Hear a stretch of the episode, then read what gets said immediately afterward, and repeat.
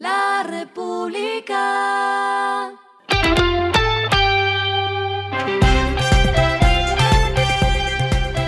Al final de la jornada, esto es lo que debes saber sobre el comportamiento de los negocios, las finanzas y la economía. Las movidas de hoy fueron. Cementos Argos anunció la combinación de sus activos en Estados Unidos con la compañía Summit Materials, lo que conformará una de las empresas de materiales de construcción más grandes de origen estadounidense, con una valoración estimada en 9 mil millones de dólares. En el negocio, la cementera colombiana tendrá una participación de 32%. La nueva organización operará 224 plantas de concreto y 32 plantas de asfalto.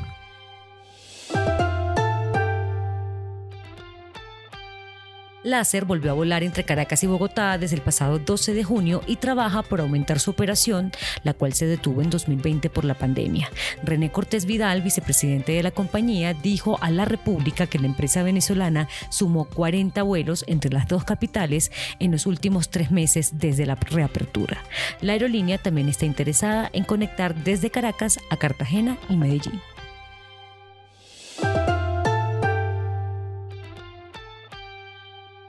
Luego de anunciar la aprobación de la fusión de la Sociedad de Infraestructuras de Mercado y la holding bursátil chilena en lo que se llama holding regional, que integra las bolsas de Santiago de Chile, a la Bolsa de Valores de Colombia y a la Bolsa de Lima, hoy se reveló el nombre de lo que será el nuevo mercado de valores entre estos tres países.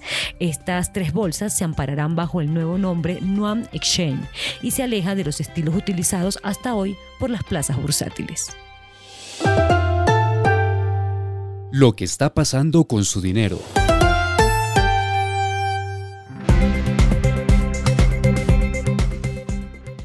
Incorporó y actualizó las funciones de su app móvil y de la billetera digital.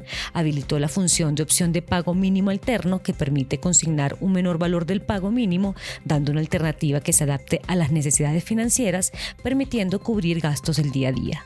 También está la opción de ajuste de cuota en la cual el cliente puede modificar los plazos de sus compras de acuerdo con sus necesidades, eligiendo entre 1 y 48 cuotas. Con esto se promueve la autogestión ya que el usuario puede hacerlo desde la app sin necesidad de ir a un punto físico.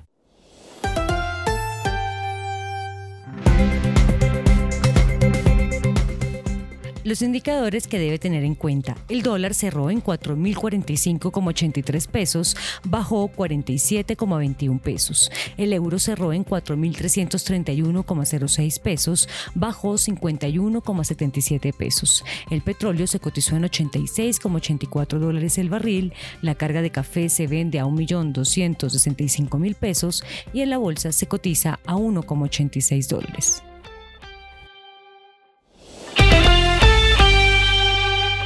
Lo clave en el día.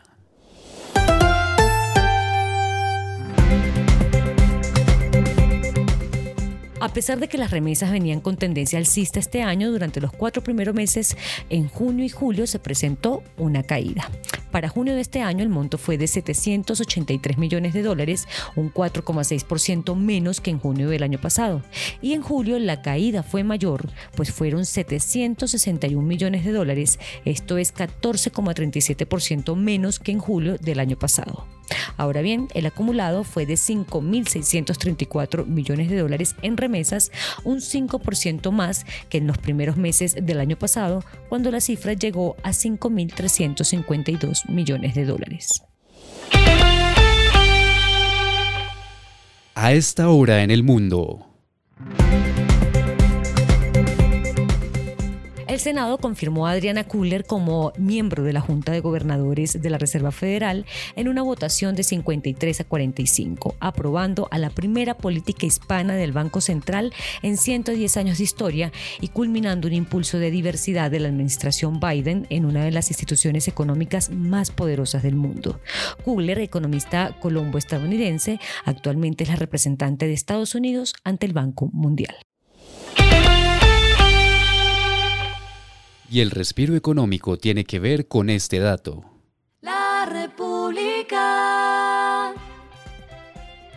Las aerolíneas en conjunto con la aeronáutica civil y los sindicatos de los trabajadores aéreos en Colombia prepararon un proyecto de ley que busca parar el fenómeno de los pasajeros disruptivos o usuarios agresivos que se presentan en las operaciones de las compañías aéreas. Con corte a diciembre de 2022, en Colombia se reportaron cerca de 210 casos de pasajeros agresivos o insubordinados, los cuales han aumentado significativamente en el último periodo. Lo que se busca con esta normativa es definir claramente la responsabilidad legal de las personas que incurran en estas prácticas, ya que esto puede facilitar la detención, el enjuiciamiento y la imposición de sanciones adecuadas. La República.